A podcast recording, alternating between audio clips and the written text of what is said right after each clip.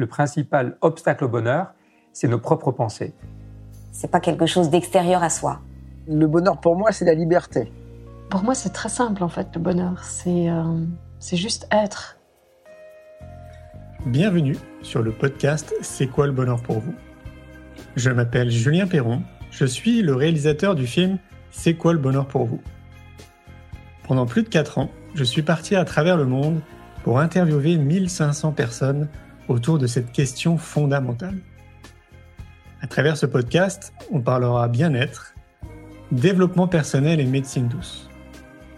Je vous souhaite un merveilleux voyage sur la route de la connaissance de soi.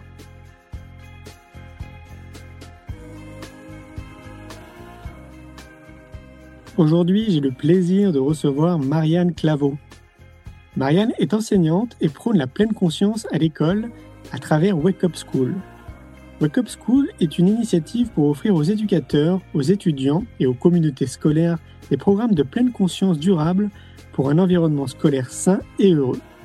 C'est une initiative du maître zen Thich Nhat et de la communauté internationale du village des pruniers. Je vous souhaite une belle écoute.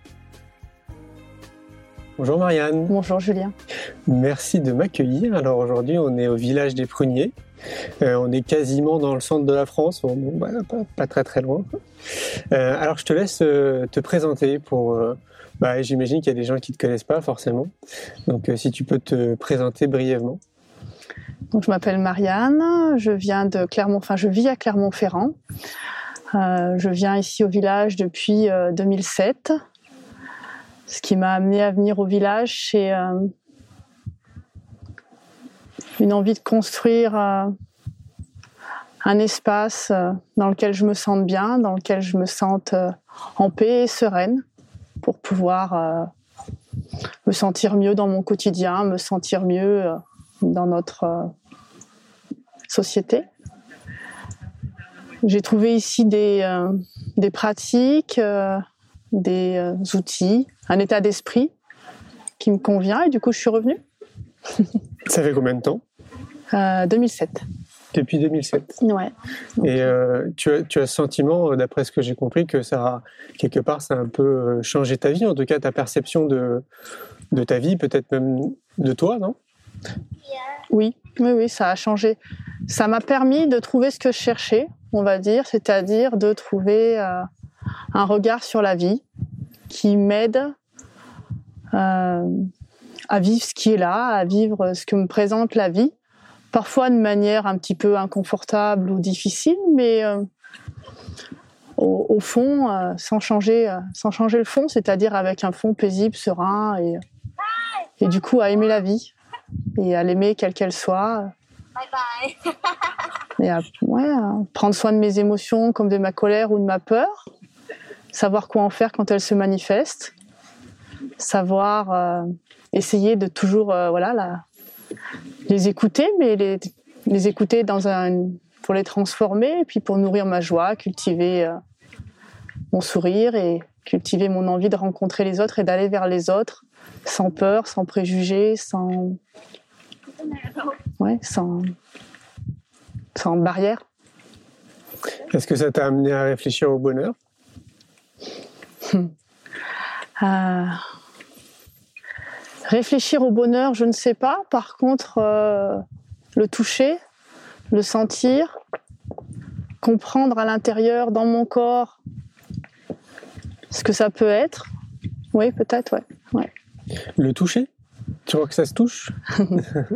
Le toucher avec les sens, alors peut-être pas avec les doigts, quoique, parce que des fois on peut, en caressant, euh, je pense à la main de ma fille spontanément, mais ça peut être aussi euh, le tronc d'un arbre, j'en ai un derrière moi, ou, euh, voilà, ou, en laissant l'eau couler dans ses doigts. On peut toucher cette sensation, une sensation de plénitude et une sensation d'être en vie, une sensation de d'apprécier la merveille qui est la vie. Et du coup, ouais, le bonheur, ça devient un peu, ça devient un peu ça, tout simplement de. Alors, ça serait quoi le bonheur? Ça serait cette sensation d'être en vie? Et de pouvoir le savourer. Hmm. Le savourer pleinement. Un état d'esprit, je dirais, ou une manière d'être, un regard porté sur la vie qui fait que qu'on peut savourer les situations, quelles qu'elles soient, qu'on peut du coup les, euh, les apprécier même si elles sont difficiles à traverser. Alors quand je dis les apprécier, quand elles sont difficiles, euh, euh, c'est une manière d'apprécier quoi. Mais bon, c'est de savoir, j'allais dire, de savoir quoi faire des situations difficiles pour les rendre, les rendre comme une traversée mais savoir qu'elles amènent à autre chose, qu'elles vont vers autre chose. Euh, savoir comment se positionner dans ces situations difficiles pour pas se laisser embarquer, mais simplement les observer et en tirer du coup euh, en tirer un enseignement qui permet de grandir, qui permet de continuer à apprendre à se connaître. apprendre à se connaître, peut-être. Et du coup, moi, plus je me connais, plus euh, j'ai appris à m'aimer, je pense, à travers cette pratique. Ça m'apporte du bonheur, ça d'arriver à m'aimer comme je suis, hein, avec euh, tous mes défauts, toutes mes euh, toutes les choses que j'aimerais encore améliorer, bien sûr. Mais bon, voilà, pour l'instant, j'en suis là, je fais de mon mieux, et du coup, je peux m'aimer dans cette situation. C'est la méditation de pleine conscience qui qui t'a beaucoup aidé dans ce cheminement? Alors oui, il va falloir redéfinir le mot méditation et le mot pleine conscience. Ça. Mais sinon, oui. méditation est un mot qui est connoté, qui peut faire peur, qui, euh, pour beaucoup de gens, euh, je pense, signifie une espèce de position en tailleur avec une attitude zen. Par exemple, moi, j'ai euh, beaucoup grandi dans ma pratique et je me suis beaucoup épanouie le jour où j'ai compris qu'il n'y avait pas besoin d'être calme et pour être en méditation. J'ai un tempérament assez dynamique, j'ai une énergie vive et, et on peut être présent avec soi-même, présent avec ses sensations, présent avec la vie. On peut être vraiment là ne pas être embarqué dans le flux de ses pensées, mais être euh, concentré sur ce qui est là, tout en étant euh, dynamique, joyeux et, euh, et énergique, quoi. C'est pas. Oui, puis alors pour les faux clichés aussi, c'est pas c'est pas une religion la méditation. Non, c'est le terme que j'aime le mieux, c'est Mathieu Ricard. Enfin, j'ai lu chez Mathieu Ricard, c'est un entraînement de l'esprit. On fait du footing pour entraîner son corps et on fait de la méditation pour entraîner son esprit. Clairement. Oui. Arrêter de penser que tout ce qu'on fait euh, est inné ou est alors en plus inné euh, bien souvent c'est de l'acquis mais de l'acquis dont on n'est pas conscient euh, voilà et qu'on peut tout simplement choisir comment on veut être. Je dis pas que c'est facile hein, l'énergie d'habitude elle revient elle est toujours là on l'observe on lui sourit moi je lui souris. Ah tiens je suis encore comme ça bon. Voilà mais mais en tout cas j'essaye de choisir et ça me donne un sentiment de, cohérence, peut-être même de congruence. J'aime bien ce mot parce que ça aligne les pensées en plus.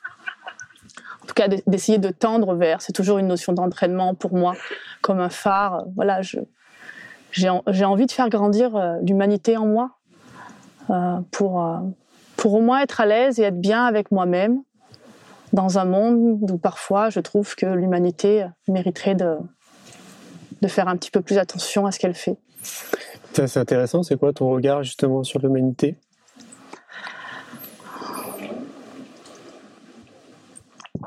Beaucoup de compassion pour l'ignorance qui petit à petit euh, s'ouvre et, je crois que, je crois que la, conscience grandit si on, si on prend un petit peu de, recul.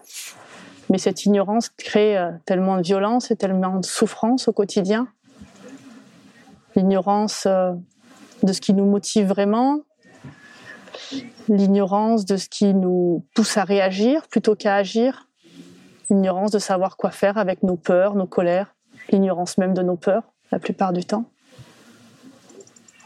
Il y a un conditionnement, parce que finalement, on peut considérer qu'on est tous euh, conditionnés dès notre chère et tendre enfance par nos parents, euh, par l'école, euh, par, la société euh, globalement. Je suis biologiste à la base et du coup pour moi on, vient du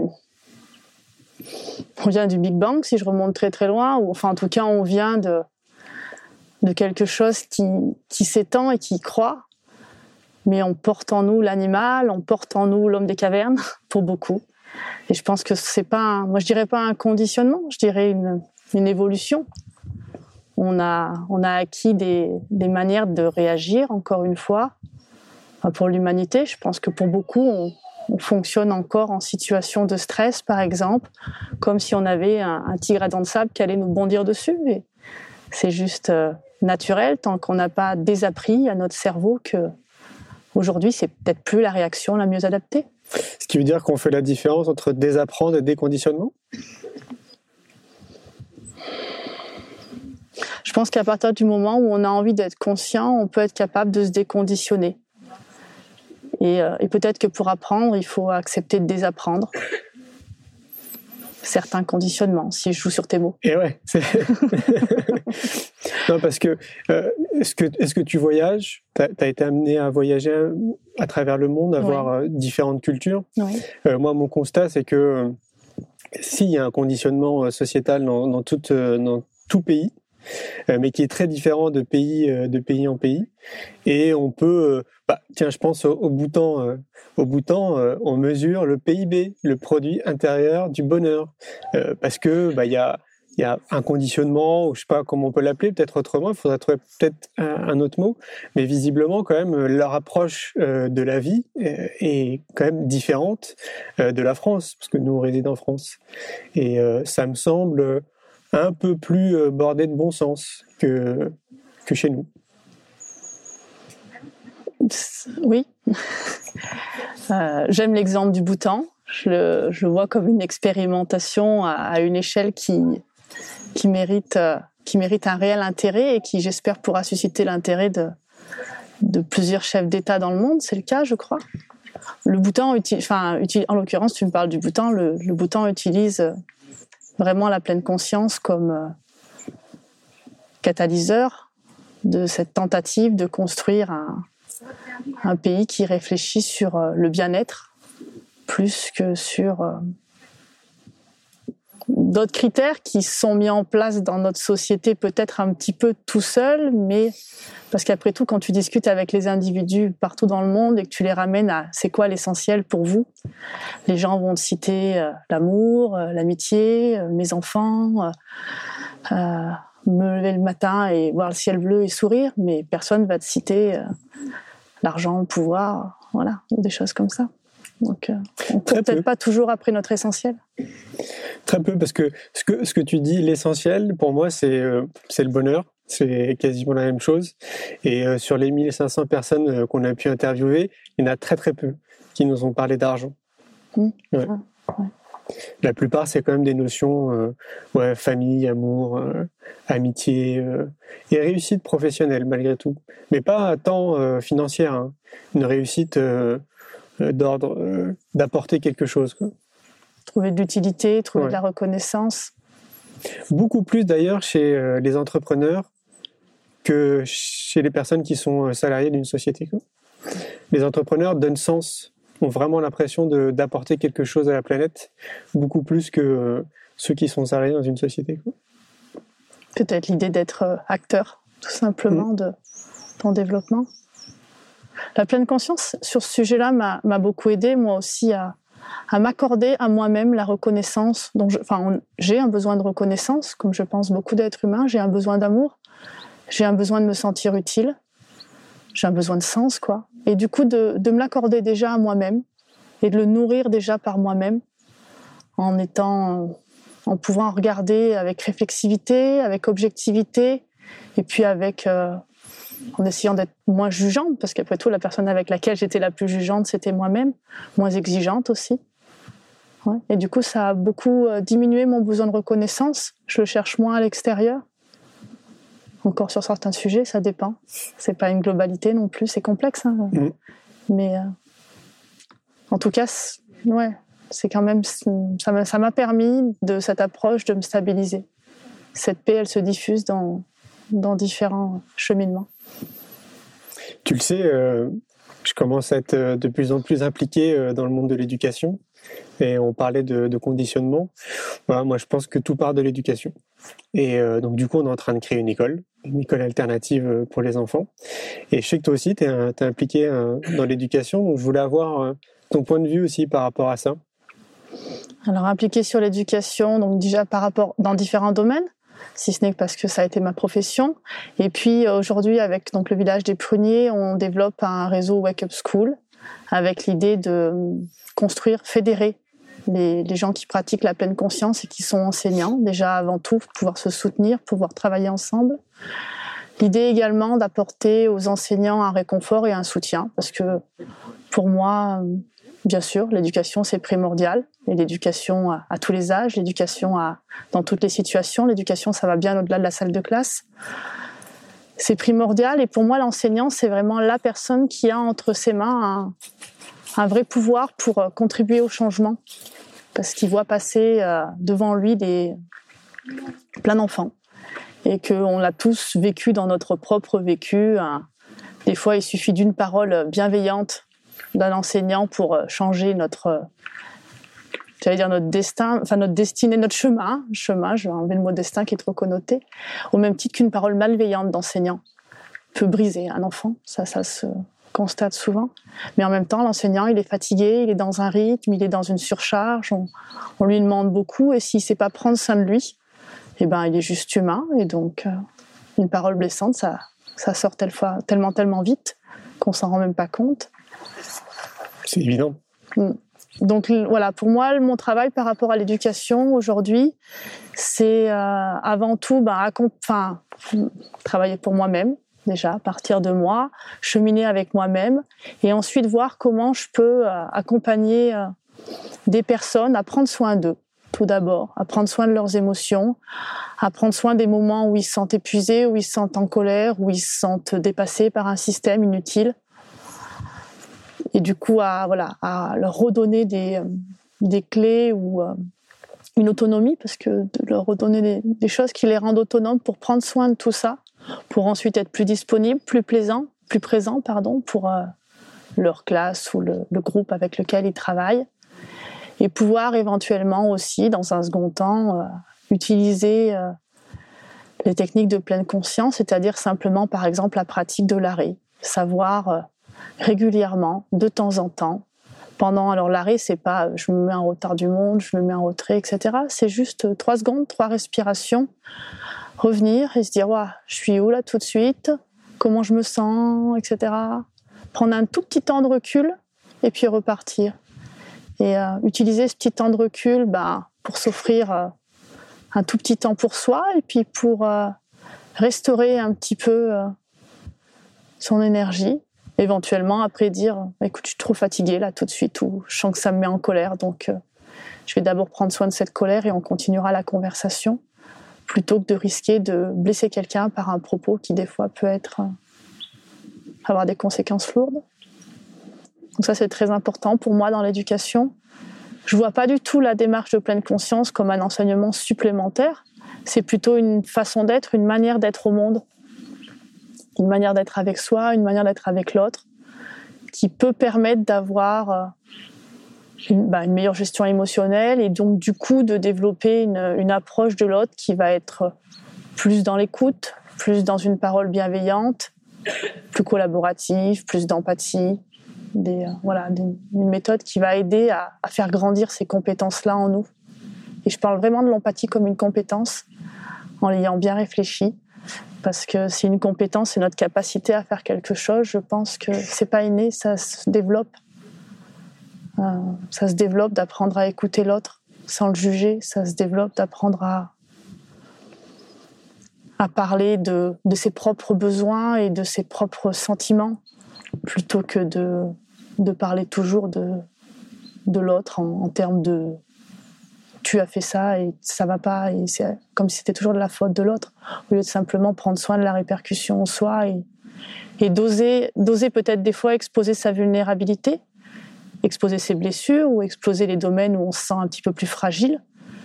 Mais d'oser cette fragilité finalement ça devient une force. Mmh raison de plus pour, euh, pour sensibiliser les enfants euh, le plus tôt possible. Oui, bien sûr, ouais. Ouais, ouais. Le...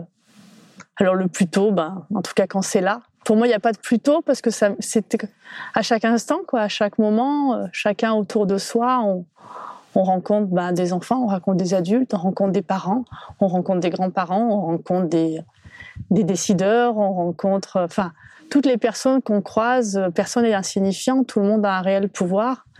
Et tout le monde, par sa manière d'être au monde, même si, je sais pas, même une profession je m'arrête parce que j'entends la cloche et ici, quand on entend la cloche, on, s'arrête, on revient à soi et, je souris parce que j'ai le soleil et, que je me sens bien. Et qu'en parlant de ce que je suis en train de te raconter, je me rends compte que, que je l'aime bien ce chemin. Et du coup, je suis contente du chemin sur lequel je marche. Et ça, ça m'apporte du bonheur aussi. Et ouais, ça m'étonne pas. Hein. Est-ce que euh, est-ce qu'il y a des choses que tu as, envie de dire là aujourd'hui? Peut-être un message plus personnel?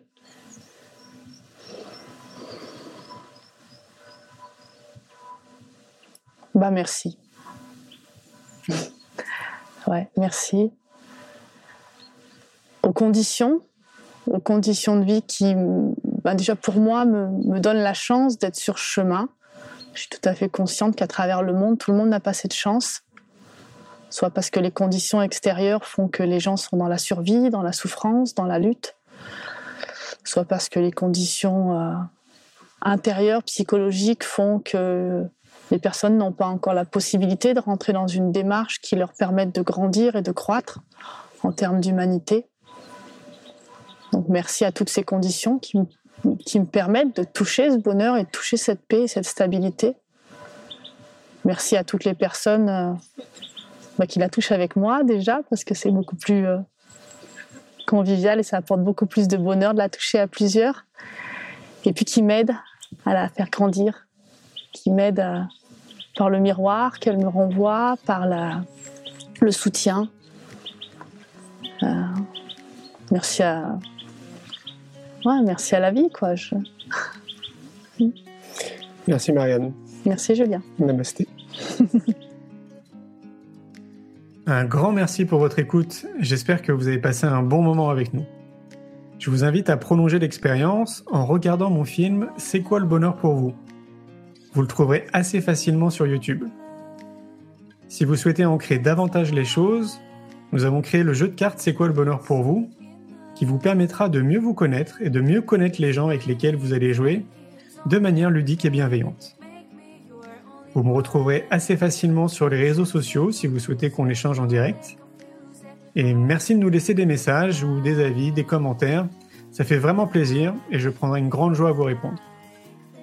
En attendant, je vous souhaite une très belle route et je vous retrouve maintenant la semaine prochaine pour un nouvel épisode du podcast C'est quoi le bonheur pour vous?